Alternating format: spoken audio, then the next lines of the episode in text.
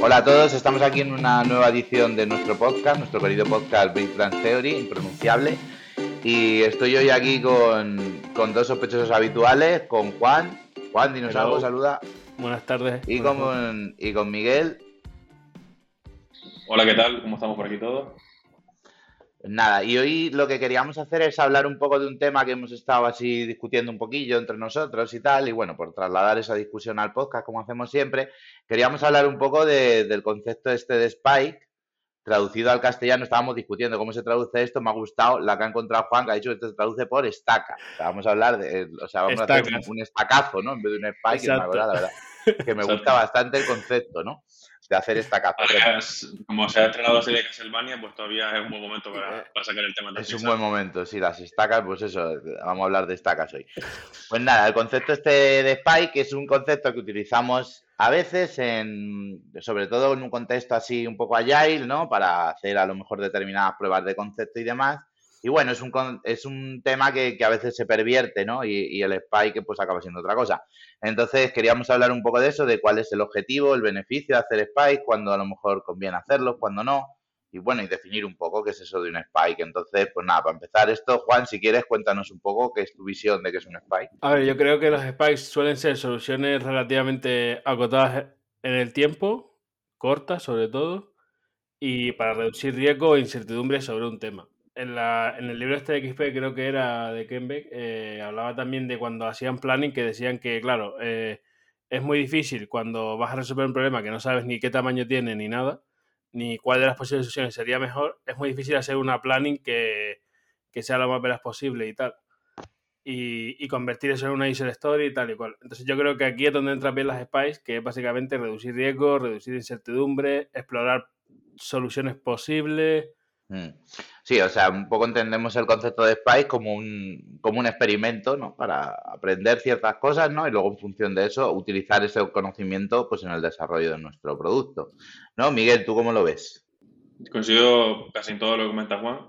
Sí que haría un poco lo que es la distinción de que creo que hay dos tipos de, de spike que se pueden hacer dentro del desarrollo de un proyecto, que son la parte de los spikes que hacen el producto, ¿no? Para descubrir sobre todo nuevas capacidades que se le pueden añadir al producto para que pueda llegar al mercado con otras capacidades o simplemente porque quieres hacer un cambio a un leap forward en tu negocio. Y después está la parte de lo que sería la spike de tecnología, ¿no? De decir, vale, pues eh, tenemos una solución que ahora mismo eh, puede ser que a lo mejor esté llegando a, a sus últimos momentos de vida o que creemos que podemos mejorar esta solución porque estamos encontrando cuellos de botella tanto en tiempo, escalabilidad o porque queremos mejorar el diseño, porque queremos un lenguaje que sea más expresivo. Bueno, hay muchas, muchas razones por las que alguien puede decidir que quiere ser un SPAC técnico, pero creo que es, muy importante distinguir ambas porque el enfoque que se tiene con ellas es muy diferente. Mm. Esa me parece una buena distinción porque quizás a veces incluso, yo así pensando un poco, los spikes de producto a veces ni siquiera son, o sea, no, no son exactamente iguales que los de tecnología, ¿no? De tecnología sí que a lo mejor es un proyecto que podemos usar y tirar, pero un spike de producto, si quizás estamos hablando de una característica en un producto que ya, que ya está en marcha, pues a lo mejor eh, lo podemos enfocar con algo así tipo A-B testing y demás y quizás ya no sería un spike, no sé cómo, cómo lo veis. Claro, aquí el tema, o sea, para mí es Spike si el objetivo, por ejemplo, aunque sea un Spike de producto, muchas veces el objetivo puede no ser código. ¿Sabes? Si conseguimos, o sea, el Spike de producto puede ser, eh, ¿qué pasaría si, si le damos a los usuarios tal feature? Y que sea un botón que no funcione o que sea un, un claim para apuntarte a una beta de esa feature o lo que sea, ¿no? O sea, eso podría ser una solución al tema del Spike para saber si a los usuarios les interesa o no. Lo que me estoy refiriendo es que lo que tiene que estar claro es el objetivo y lo que tiene que estar claro sobre todo es cuál sería el, el riesgo que queremos reducir o las preguntas que queremos contestar. Más, más que la funcionalidad en sí, ¿sabes? Sí, de hecho creo que para mí es indispensable incluso que en las circunstancias en las que montas un spike de producto, tengas las herramientas como para poder tomar decisiones acordes a la respuesta que te pueda dar tu base de usuarios, ¿no? Es decir, no puedes simplemente decir, venga, creemos que podemos hacer una cosa y podemos añadir una funcionalidad y, hacer como una pequeña, como una especie de MVP ya eh, product ready que pongas en el, que pongas en el espacio de, de la, para que la gente te use y al mismo tiempo eh, eh, comprobar que tus métricas pues no existen. Es decir, no tienes alguna forma de poder metricar que eso realmente está teniendo algún tipo de impacto y dónde tomar una decisión respecto a ello. Entonces yo creo que para ser capaces de incluso de poder formar estos spikes y poder tomar estas decisiones, tenemos que eh, tener un sistema de métrica que confiemos en él. Hmm, o sea que, un poco por, por, por, reducir un poco el contexto, ¿no? A lo que es un spike en general, no sé si nosotros hacemos un spike, está claro que tiene que tener un objetivo, ¿no? De aprender algo. Es un experimento, los experimentos se usan pues, para estudiar sobre un determinado tema y aprender algo. Y claro, necesitamos una forma de poder saber si hemos cumplido esos objetivos de aprendizaje o no, ¿no? O sea, si no tenemos manera si ponemos algo en producción y luego no tenemos manera de medir cómo están respondiendo los usuarios, pues no podemos cumplir con el objetivo del spike, ¿no? Lo ideal sería detectar eso incluso cuando lo estás definiendo, ¿no? Dices. Exacto. O sea, para mí un spike no está definido, no debería considerarse definido o preparado para empezar a trabajar en él si, si no tiene un outcome claro. O sea, qué queremos medir y, y, y en base a eso, o sea, ¿por qué queremos medir eso? ¿Cuáles serían los siguientes pasos?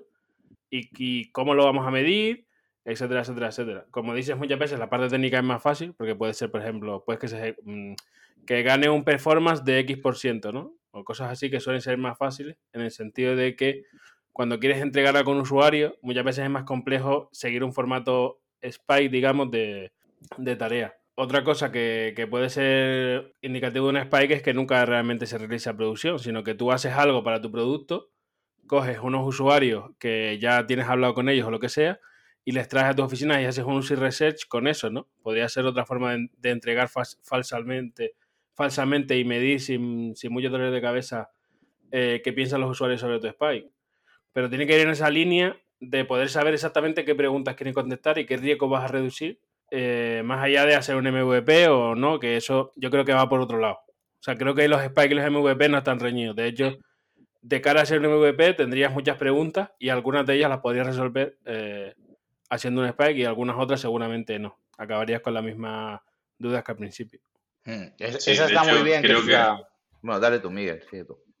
Que creo que, yo que, es fundamental incluso definir al principio lo que, es, que consideramos éxito y fracaso a la hora de definir lo que, a lo que tenemos que llegar al spike, ¿no? Es decir, en algún punto, pues podemos decir, este, ahora después de recabar estas métricas y hemos dado cuenta que a lo mejor el usuario no, pretende, no quiere usar tanta funcionalidad y demás, descartarlo, ¿no? Porque muchas veces incluso estos spikes los, hacemos incluso dentro de lo que es la propia base de código que ya tenemos mantenida. Y al final, como todo el código que no se usa es inventario como y como pretendemos siempre que el usuario solamente tenga disponible eh, aquellas funcionalidades que necesita en vez de simplemente sobrecargarle a funcionalidades, creo que es fundamental que los spikes, una vez se prueben y se comprueben si funcionan o no funcionan, pues se tomen decisiones respecto a qué hacer con ellos, si seguir adelante y si seguimos con, con lo que ya tenemos en el inventario mejorándolo o si descartamos el, ese código que hemos hecho porque hemos visto que no tiene sentido ese fallo. Mm. Una cosa ahí que me parece muy relevante también, un poco a lo mejor por mi experiencia, por cómo he visto que luego se utilizan, se utilizan y a veces se pervierten un poco estos términos en determinados equipos, en determinados lugares, es esta diferencia entre MVP y Spike, ¿no? que a veces no se tiene muy clara, se llama Spike a un MVP porque dicen, bueno, no, como es algo pequeñito, pues lo llamo, pues lo llamo Spike, que, es más o menos lo mismo que un MVP. No sé, yo creo que, como dice Juan, son cosas muy diferentes. MVP es una versión del producto con el mínimo, con, con lo mínimo posible, ¿no? El mínimo producto viable para, para, pero para poner algo en producción y eso tiene que incluir, eso tiene que ser un producto completo, terminado. Eso es muy diferente de un Spike que deberían ser cosas muy pequeñitas para que tengan sentido en realidad, ¿no? O sea, la granularidad de un Spike y de un MVP son muy diferentes eh, para mí, por ejemplo, eh, el outcome principal de una user story es, un software que funciona o un producto que funciona. Que pues, ya luego podemos entrar en detalles si tiene más o menos código, de si deberíamos refinar. Pero bueno, tenemos una user story, ponemos código y al final tenemos un producto que funciona. Eso para mí es el outcome principal de una user story. Tenemos valor para el usuario. Y el spike no tiene por qué ser código, el outcome. De hecho, lo más probable es que no lo sea. O sea, al final el código lo has usado como una herramienta y lo que, y lo que entrega valor es el conocimiento que has generado de ahí, no, no el, la feature que hayas implementado, el script o lo que sea, ¿no? Eh, eso es otra diferencia fundamental para diferenciar un MVP de un Spike, ¿no? El MVP sin el código final o sin el producto final funcionando no vale de nada. El Spike, sin embargo, una vez que has respondido a tus preguntas y has reducido tu riesgo y tu incertidumbre, ya tiene su tarea hecha. Eso que nos lleva a una cosa importante, ¿no? Creo yo, que es que muchas veces cuando se malentiende el concepto de Spike, al final termina siendo más que, más que un spike, termina siendo un vamos a hacer esto rápido ¿no? Y luego es algo que termina dentro de tu producto, pero que cuando lo hiciste, como era un spike, no lo hiciste todo lo bien que sueles hacer el resto del producto y ahí es donde se pervierte un poco la cosa. Y si vas haciendo que tu backlog y que tu producto avance a ritmo de spike que no son spike, pues terminas teniendo una base de código bastante, pues bastante churrera, ¿no? Y es un poco lo que he visto yo algunas veces, ¿no? Que sobre todo eso, malinterpretar el término de spike como algo que se hace rápido. O vamos a hacerlo rápido sin preocuparnos mucho de, detalles como la calidad o, la integración con el resto del producto. Vamos a hacer ahí algo como sea. Pero claro, luego ese spike se termina, ese spike como los Pokémon evoluciona en, en, el código, ¿no? El spike evoluciona en feature y ya la has liado parda otra vez, ¿no? Porque dices, bueno, pues ya está evolucionado, ya ha salido un bicho raro aquí que no sabemos ya ni lo que es. Y eso es un poco lo que yo he visto en mi experiencia, por eso me parece buena idea intentar descentrar el término y sobre todo eh, un poco hago incidencia en lo que dice Juan, que el outcome es lo fundamental y el outcome es un aprendizaje, no es el código ese, ¿no? Siempre se dice que el código de los spies se podría tirar a la basura. Tampoco sea obligatorio tirarlo, pero yo creo que sí que, que tenemos que ir con esa idea, porque, es, o sea, el código hay que hacerlo Solo hay que escribir el código que necesitamos para que para demostrar nuestra hipótesis o para o para yo que sé alcanzar los objetivos de nuestro experimento, pero ni una línea más. Y yo sobre todo que lo que te da es la, la, típica licencia de que tenemos el triángulo este de alcance, tiempo y calidad y, y el spike te da la licencia de obviar la calidad por completo, ¿sabes? O sea, que tú tienes un tiempo y tienes un alcance claro y vas a por ello. ¿Sabes? Podrías eh, en la calidad y la podrías obviar completo porque sabes que tu outcome no es tu calidad de código, tu calidad de producto. Si esa es una interfaz que cada cuatro veces que le das al botón se rompe, pues mala suerte, ¿sabes? Es que esa no es la intención. No, no es entregar esa calidad buena de producto o, incluso de código, sino es responder, como hmm. tú dices, hombre, no tienes por qué tirar todo el código. Además que hoy en día, aunque borres el código, luego lo vas a tener en Git y todo esto, ¿no? No tienes por qué tirar todo el código. Pero, pero que, te, sí, al final que, te da esa licencia, es lo que me refiero, ¿sabes? Claro, está muy bien ese enfoque, me gusta mucho. O sea, la idea no es, no es tanto si tirar o no tirar el código, es que un código que has producido sin tener en cuenta la calidad, no quieres que mm. forme parte de tu producto de esa forma. ¿no? Entonces es bueno, utilizas el aprendizaje y luego ese código lo haces de una manera en la que sí que pueda estar integrado dentro de tu producto con tus criterios de calidad, sean los que sean, pero con los tuyos, ¿no? Hombre, si son los mismos que los del SPY, pues entonces da igual, ¿no? Si el criterio de calidad de tu producto no supera al del SPY, pues entonces es lo mismo, lo puedes incluir directamente. Pero claro, eso tiene, eso tiene otros riesgos, ¿no? Y ahí es donde he visto yo siempre el problema con estos términos, ¿no? Que, se, que muchas veces por, por intentar que el equipo haga algo rápido, ¿no? Pues en vez de decirle vamos a hacer esto tal y vamos a hacer un spike y luego cuando has terminado el spike dices, bueno, pues ya está, ¿no? Integrado todo aquí, perfecto, ¿no? no era un spike solo, ahora habrá a lo mejor que integrarlo y son objetivos muy, muy diferentes, ¿no? Eh, incluso con los spikes de tecnología, otro, otro peligro que te, otro, otra cosa que querías introducir, que es que los spikes cuando los hacemos los, los técnicos, pues no criticar siempre a la gente de producto, que no tienen culpa de muchas veces de la mayoría de las cosas, pues tendemos eh, a procrastinar demasiado, ¿no? A veces incluso dentro del Spike. Y nos ponemos a hacer aquí un Spike para ver qué framework vamos a usar y montamos aquí una cosa del copón. Entonces hay un poco de lo que quería introducir es el tema de cómo lo veis que además de tener unos objetivos, si un Spike debería tener algún tipo de caducidad, de timebox o algo similar. No sé, Miguel, que nos ha hablado un rato. Sí, para mí de hecho es algo fundamental dentro de lo que es la definición del propio SPY. ¿no? O sea, empiezas definiendo lo que sería el timebox en el que tú realizas tu experimento, en el que intentas que tu experimento llegue lo antes posible a ser probado. Ya sea probado por usuario, ya sea validado por alguien de, tu producto que prueba la funcionalidad y es capaz de tener feedback a través de dogfooding o lo que sea. O puedes tener incluso eh, circunstancias en las que el aprendizaje que tienes te, permite iterar sobre el propio SPY, ¿no? porque quieres a usar los aprendizajes que has hecho durante ese propio SPY y volver a usar esos aprendizajes para poder eh, probar otra cosa diferente en base a las dudas que te han surgido mientras estabas haciendo ese SPY. Pero sí que para mí es fundamental que esa, esas oleadas que tiene de dudas, preguntas y respuestas que van sucediendo dentro del código tengan un timebox que tú definas y que definas lo que son los límites del fracaso de haber eh, no acertado con las preguntas para tener la respuesta que necesitabas y eh, con, el, con cuánto consideramos que es exitosa eh, esa exploración que hemos hecho, ¿no? ese tiempo que hemos dedicado a hacer estos experimentos para poder validar si el software que estamos desarrollando puede o no adquirir estas nuevas funcionalidades que estamos probando con este Spike o no. Y aquí, bueno, pues hay varios enfoques que yo, por ejemplo, suelo considerar, ¿no? En el sentido de, por ejemplo, el A-B testing, creo que lo que te comentado antes, Alfredo, es fundamental. Es decir, tener varias cosas para poder triangular y descartar opciones a la hora de, de, decidirte por una solución o por otra.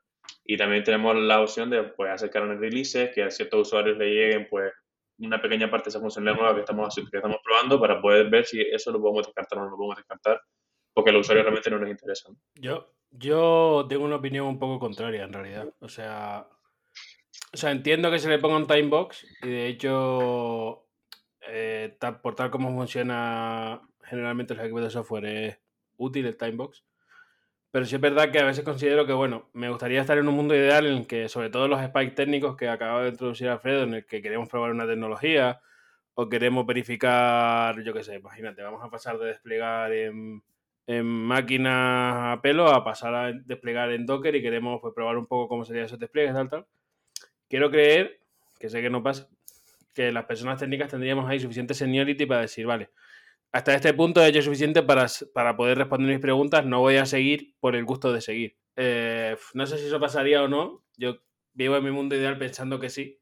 Y de nuevo, o sea, es complicado de encajar dentro de un sistema eh, que le suelen llamar de no, que tenemos nuestros sprints, que tenemos no sé qué, qué tal, qué cual. Pero sí es verdad que eh, a veces me, me, me, me molesta un poco tener estos timebox porque digo, joder, es que yo sé que o sea, eh, por un lado, o ya he respondido a mis preguntas en 15 minutos y está bien, ¿vale? Imagínate, teníamos dos días. O por otro lado, después de dos días, es que he descubierto nuevas preguntas o he descubierto nuevos matices que creo que nos interesan. Y estoy yendo deprisa solo por ajustarme al timebox, ¿sabes? Que, genera esta presión que digo que igual si no la tuviéramos. Pero claro, creo que es un tema complicado de, de llevar hay un detalle que faltó por resaltar, que yo creo que, vamos, que, que, puede dar un poco de luz. Para mí el tema de cuando hablo de timebox me, me refiero en la validación de la hipótesis, no en la realización de lo que es la en sí el, el propio spike. El spike te puede llevar más, más, o menos tiempo en función de las necesidades que tengas de, de probar. Y también tienes que saber valorar cuál es el muestreo al que atacas para poder entender cuáles son las respuestas que estás obteniendo. Eh, pero o sea, sí que hay veces que considero que sobre todo por, por, el tema de intentar ser ágil a la hora de responder a, los, a, las necesidades de tu producto, que hay veces que tienes que, que es complicado porque muchas veces es como un feeling más que una cosa estricta, ¿no? Es decir, no es tanto en, el sentido de tengo dos semanas para realizar un spike, sino que cuando empiezas a, desarrollar lo que es la solución que quieres, con lo que quieres probar este spike, pues te das cuenta de que por el camino que estás yendo pues es más complicado. Pero esto es más en el apartado técnico. Pero yo me, me, enfocaba más en lo que es en el apartado de producto, ¿no? O sea, ¿Cuánto tardamos en validar una idea? Sí, sí, no, pero que yo, en realidad estoy de acuerdo contigo, o sea, creo que habría que, lo hago así, de hecho, si alguien me pregunta, o creo que es la forma más sencilla, pero es verdad que me gustaría vivir en un mundo ideal en el que pudiéramos hacer spy técnico sin tiempo y pudiéramos tener ese tiempo libre. Obviamente no podemos porque si no las empresas no comerían, ¿no? Pero bueno, es lo que hay. Hmm. Hombre, yo creo que esto depende un poco. Al final, eh, el timebox tiene sentido si, si yo voy a hacer un experimento que si supera ese timebox, el resultado que voy a obtener del experimento ya no compensa económicamente, ¿no? O sea, entonces le pongo un timebox porque digo, si estoy más de cuatro días mirando esto, pues es que entonces ¿para qué? ¿no? Porque ya es más lo que pierdo en mirarlo que lo que gano en hacerlo. Pero si tengo que hacer un spike para averiguar cierta cosa que a lo mejor es core para mi producto, no le pongas timebox, es que sin eso no puedes seguir. O sea, es que depende, ¿no? del escenario. Habrá veces que tenga sentido, que tengan un timebox, habrá, habrá veces que no. Pero yo qué sé, estoy haciendo una aplicación y tengo que descubrir, qué sé yo, por llevar las cosas a lo terrenal. Y tengo que descubrir qué voy a usar para hacer un sistema de suscripciones de pago. Ya hay unas librerías por ahí. ¿Me voy a poner un timebox para eso si va a ser una parte fundamental de mi aplicación? Pues no, no. O sea, es que tengo que averiguarlo. Es que si no, no voy a poder cobrar a mis usuarios entonces, le pongo un timebox de tres días para estudiar estas librerías. Eso me parece una chorrada cuando hacemos cosas así. No le pongas timebox, o sea, estudialas y cuando has terminado el estudio, hombre, obviamente, si, no, si, no, te dedicas a procrastinar dentro de ese estudio y a aplicarte a... Pero si tienes unos goals claros de... si tienes unos goals claros de, mira, yo en mi aplicación voy a necesitar estas características, ¿vale? Estudia tres librerías para aprender cómo, cómo, cómo implementar esas características con cada una de las tres.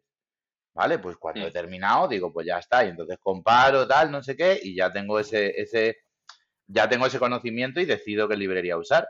Pero si a eso le pongo un timebox y resulta pues que las librerías son difíciles de usar, o voy lento, o lo que sea, y digo, hostia, pues no, es que se me ha acabado el timebot.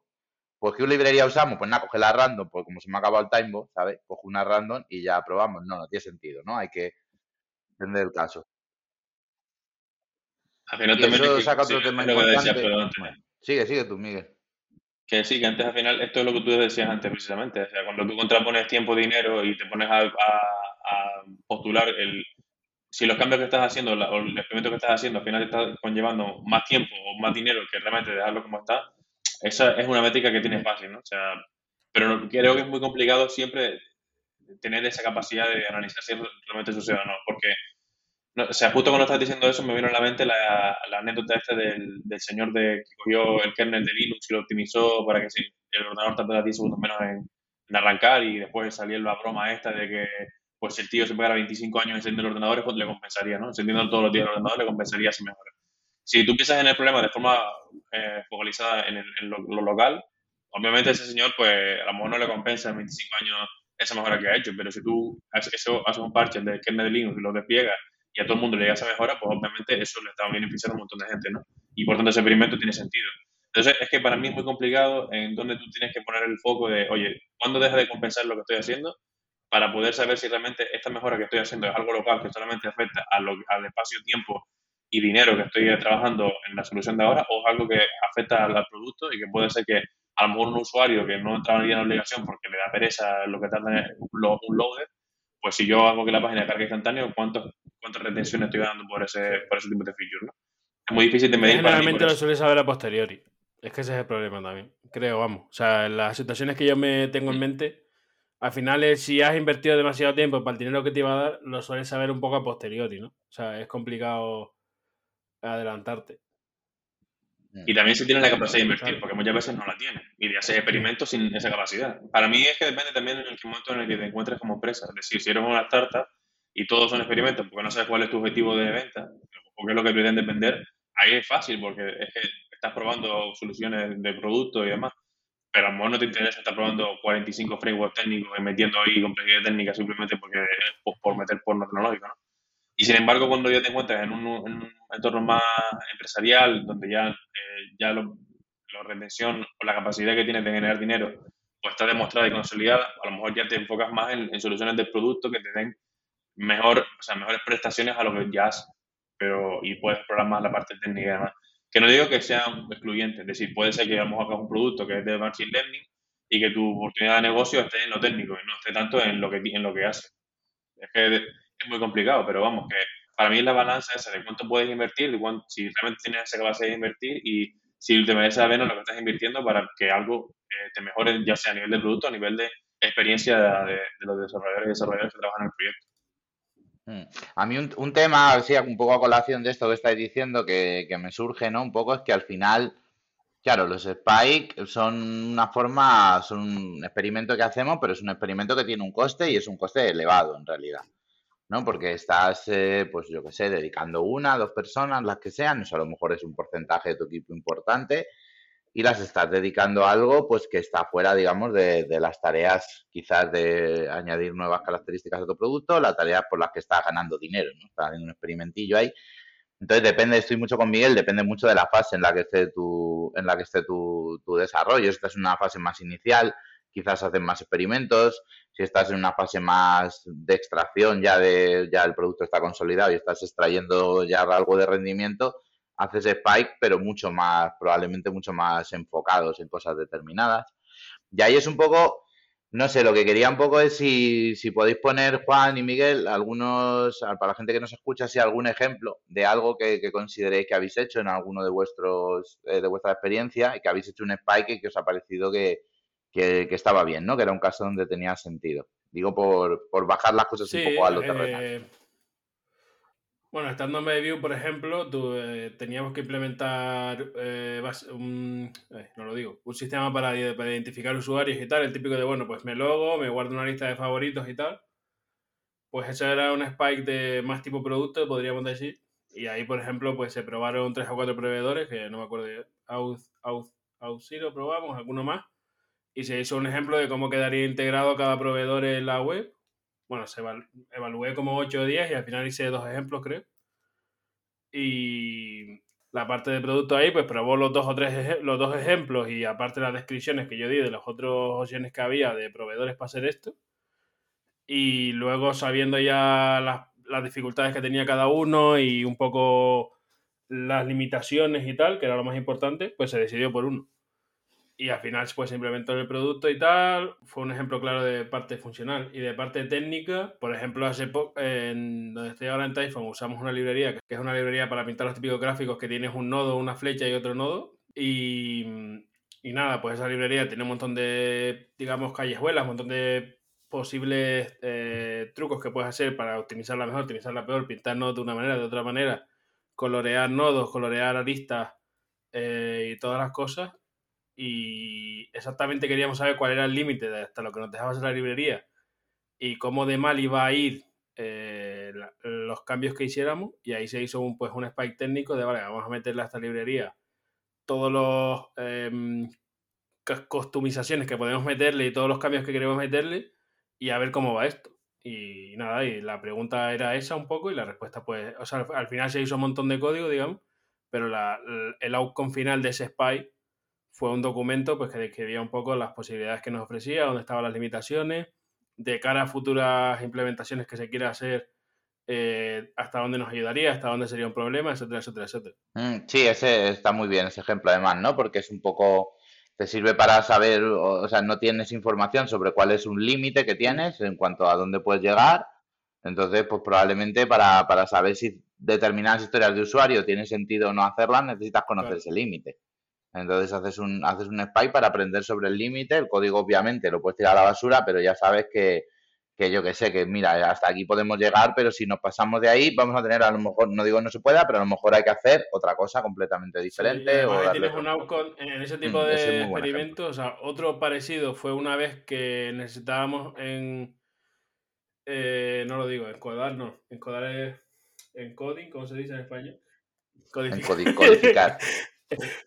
Ahí, encodar. Bueno, encodar no está mal. Tenemos un problema con el Spanglish eh, importante. Que eh, queríamos codificar unas URL y bueno, había varias librerías y tal, pues lo mismo. Además de aprender los límites de esas librerías, tú aprendes un poco el estado del arte de esa tecnología, ¿sabes? O sea, si yo ahora me tengo que implementar, bueno, yo ahora no porque no me acuerdo, pero si en ese momento nos hubiéramos tenido que implementar una librería o tal que hiciera lo mismo, pues además del outcome de decir, vale, estas opciones nos dan estas limitaciones y estas ventajas, si yo tuviera que hacer algunos cambios o, implementar incluso mi propia librería, mi propia versión, ya tengo bastante conocimiento del estado del arte, ¿sabes? tus programadores o tu equipo técnico también crece con eso. Sí, bueno, eso, eso me lleva a otra, otra cosa interesante también que podríamos eh, hablar, que son spray, eh, hmm. de aprendizaje. Sí, hacer un spy que no para aprender qué tecnología usar, a lo mejor no para aprender, no sé, cómo montar una featura de producto determinada, sino para que el equipo aprenda a hacer algo que no sabe hacer.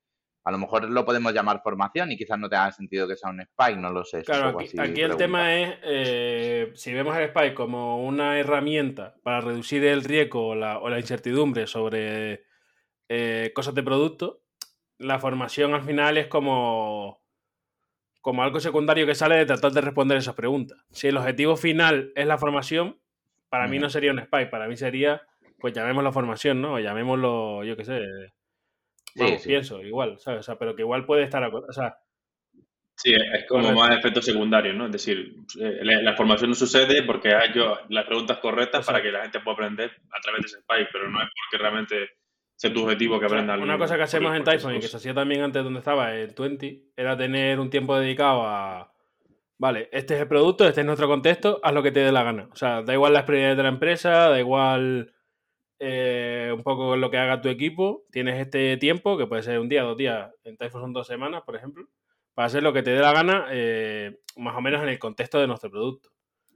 Eso, por ejemplo, eh, no son spikes, ¿sabes? Eso es, eh, pues eso es una formación clara. O sea, eso es para formarte o para aprender sobre el producto, las limitaciones. Pues mi idea es que yo voy a cambiar todos los botones mm. de color o cosas así, porque hay, partes hay gente de diseño que participa también. Eh, y eso para mí sí que tiene un objetivo claro que es formarte y obtener ideas y tal. Pero eso no son spikes, ¿sabes? No, no, no tienes preguntas iniciales, solo tienes un contexto de, vale, este es mi producto, nosotros tenemos, hemos hecho hasta esta hora tú eres fulanito, fulanita de tal, que trabaja aquí y cree que se puede hacer esta otra cosa, pues hazla. A ver, te doy el tiempo y hazla a ver qué pasa. Pero no es un spy, yo no tenía ninguna duda, no tenía ninguna incertidumbre ni ningún riesgo a resolver, ¿sabes? Sí, eso es más experimentación libre en estado puro, ¿no? le dejo a la gente que haga lo que le dé la gana a ver si sale algo, ¿no? Sí, como una especie de brainstorming, pero a lo bestia. Y una cosa, Juan, que has dicho que tenéis dos semanas para hacer eso.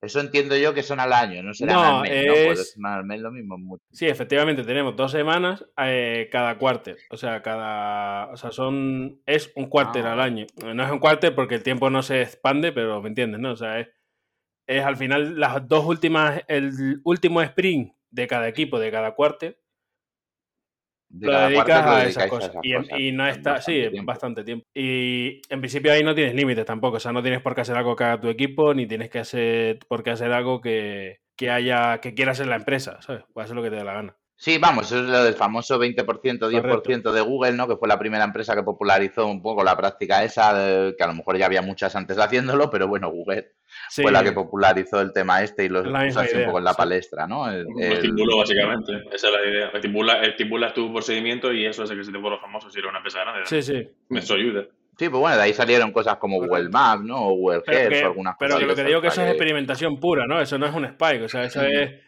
eso, es, corre libre por el campo. Yo no tengo preguntas, ni tengo incertidumbre, ni nada. A ver qué encuentran, ¿sabes? Para mí un Spike, eh, primero, el objetivo no es...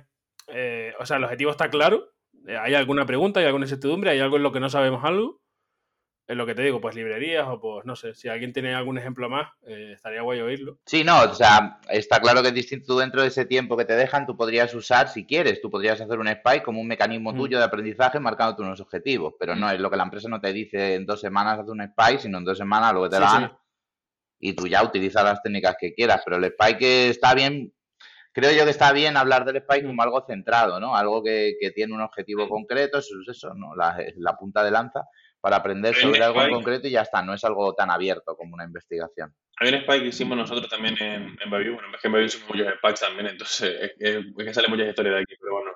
Eh, una de las anécdotas así que creo que son más interesantes de esa etapa fue que, bueno, eh, había un legacy que se heredó de un proyecto que fue otra startup previa a ese proyecto que, que básicamente se dedicaba a hacer vídeos súper customizados y demás, que bueno, una de las teorías que teníamos o una de las hipótesis que teníamos era, pues bueno, eh, eh, básicamente, para, para, que todos nos entendamos, es una especie de marketplace en el que tú funciona un sistema de agregación que va metiendo productos y ahí eh, linka a la gente de otros productos de, que nosotros vamos incluyendo o íbamos incluyendo en ese, en ese marketplace, ¿no?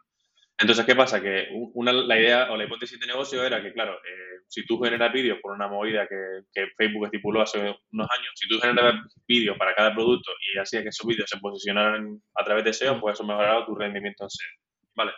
¿Qué pasa? Entonces, que el, anterior producto pues tenía eh, una herramienta para creación de vídeos customizados súper potente, que era muy buena, pero que lo que pasa es que la creación de esos vídeos, al estar pensados más con un ámbito más marketing, no para SEO, pues el gasto de, de crear vídeos para los millones de productos que estábamos metiendo en Value, pues era muy, muy alta. Entonces, tuvimos una hipótesis, el equipo técnico, y que a través de bastantes discusiones y peleas con el equipo de producto, pues queríamos comprobar si cambiando de tecnología y generando vídeos a partir de algo más simple, lanzando una lambda con un FMPG2, que es la librería de Linux que te permite crear vídeos y demás, y concatenando imágenes, haciendo un par de transiciones y demás y crear vídeos, pues podríamos reducir la factura, ¿no? Porque era muy, muy, muy tocha, era de bastantes miles de euros. Entonces, eh, a partir de esa, de esa hipótesis y peleando con el producto, pues al final conseguimos pues, bajar la factura porque salió, salió, de forma correcta, o sea, la hipótesis era correcta y, y tal, y conseguimos bajar la factura pues, de los miles de euros que costaba a ni siquiera llegaba a mil euros para los millones de productos que habíamos metido en aquel momento. O sea, era una, esa, esa, era una de las hipótesis que teníamos y que así fue como la validamos, ¿no? Somos un pequeño spy, lo probamos en local, vimos cuánto tardaba, calculamos, tal, tal, tal, y dijimos, ah, pues mira, funciona. Descartamos todo el código, volvimos a crear una landa, tal, tal, tal, lo desplegamos y con eso, pues, reducimos la factura de AWS que costaba de, de, de, la tarta que estábamos, pues, a muchísimo el dinero. Y creo que eso es una de las cosas que puede, puede suceder dentro de eso. Y esta además es técnico, producto y todo mezclado, porque, bueno, o sea, un poco más de contexto, la, el sistema de creación de vídeo que teníamos era súper potente, rollo, pues, yo que sé, podías configurar lo que quisieras. Y claro, al producto le asustaba un poco el hecho de que nosotros íbamos a, íbamos a lo que íbamos a implementar era, eh, no, tú aquí no puedes hacer lo que quieras. Aquí caben X fotos en X tiempo y X formato. Aquí no puedes hacer lo que quieras. O sea, nuestra lambda, eh, nuestra implementación estaba mucho más capada. Entonces, por la parte de producto había incertidumbre de, oye, ¿esto va a funcionar o no? Y por la parte técnica también, porque tenemos muy claro que queremos hacer algo muy acotado, pero luego a ver si esto, cuando lo empezamos a ejecutar 150 millones de veces al día, a ver si esto tira lo que nosotros queremos. Porque ya sabíamos que lo otro sí, vale, eh, es una infraestructura muy grande, carísimo, tal, pero sabíamos que funcionaba. Lo, lo nuestro ni técnicamente ni a nivel de producto estaba claro. O sea que ahí estaba todo mezclado. Mm, sí, la verdad es que sí, ahí hay mezcla de cosas, ¿no? Porque claro, le estás pidiendo a producto que restrinja las características que tienes para poder darle una solución técnica distinta, más sencilla y ahorrarte costes, eh, costes de tiempo de ejecución, de, de pasta y de un montón de historias. No, pero es un buen ejemplo de Spike, o sea, pues claro, tú todo eso crees que se puede hacer, ¿no? Pero hasta que no te no haces un pequeño experimento al menos de decir, pues mira, voy a intentar hacer, pues eso, lo dice Miguel, una lambda que por lo menos me cree un vídeo a partir de dos imágenes, no sé qué, ver lo que tarda y hacer un script y lanzar no sé cuántos mil o cien mil y a ver qué pasa. Y si eso da resultados satisfactorios, pues entonces ya puedes ir a, a producto y tener una conversación más constructiva, ¿no? De decir, mira, pues creo que ya hemos aprendido lo suficiente, dedicando este tiempo vamos a conseguir eh, ahorrar tanto en la factura y casi puedes ir ya a esos términos. Entonces ya la persona de producto tiene muchos más argumentos, ¿no? Para tomar una decisión. Vamos, yo creo que ese es el ejemplo claro de, de algo que compensa hacerlo como un spike. Sí. Mm. Sí. Pues nada, chicos, no sé si queréis comentar alguna cosa más o yo que sé, así que algo como resumen o algo que se nos haya quedado en el tintero. No sé si se os ocurre algo por ahí, Juan. No, yo creo que ha quedado completito y con los ejemplos finales y tal. Si la gente quiere compartir algún ejemplo de Spike que ellos hayan hecho, les haya salido bien o mal, pues es muy interesante también. Sí, yo diría no, Sí, que el, primer capítulo de este podcast fue un Spike, ¿te acuerdas? Que hicimos el primer Sí. capítulo. Ahí digo, "Ay, ¿qué pasa? Y nos pusimos aquí a hablar, a hacer el chorra, luego lo guardamos, lo subimos y dije, bueno, y aquí El llevamos Spike se tendría que haber quedado el nombre, porque yo creo que no hay ninguno capaz de pronunciarlo. Big Brand Theory, ¿cómo que no? Míralo. Bueno, eh, me ha salido regular. Está bien, yo creo que ha quedado bastante, así bastante completo. Hemos hablado así de todo, de todos los distintos aristas, ¿no? De un spy, de qué es, de qué no es, de los peligros que, puede tener usarlo, o, o mal, o mal utilizar el término, ¿no? Como tantas veces pasa en nuestra industria, que cogemos un término y luego lo pervertimos. Y yo me quedo con la traducción al castellano de Spike. Y la próxima vez voy a hacer un Estacazo. en mi proyecto, que eso me ha encantado. Un Un estacazo. estacazo. Tú le pones de, tú le pones de tipo de etiqueta un ticket de gira estacazo. Estacazo y eso la gente. La gente se pega para coger el ticket. Y la, la gente lo querrá hacer. O sea, yo no digo nada. Royalties no voy a cobrar, pero ahí tienen la idea. Una idea maravillosa. Pues nada, pues muchas gracias a todos por... Bueno, Miguel, ¿tú quieres decir algo más? Que no te he dejado despedirte. Nada, básicamente apoyo la emoción de Juan y que yo me animo a hacer el plugin de Gira para meterlo. Cuando Claro tengamos sí. un rato, sacamos también. Claro, y de ahí que tengas un tipo de ticket destacazos. Yo lo, yo lo veo claro. Estacazo. Nos quedamos con eso. Pues nada, eh, muchas gracias a todos por habernos aguantado nuestras pajas mentales hasta aquí, que se nos ha ido un poquito la cabeza aquí al final. Y nos vemos en, en siguientes ediciones del podcast. Hasta luego. Hasta luego. Bye.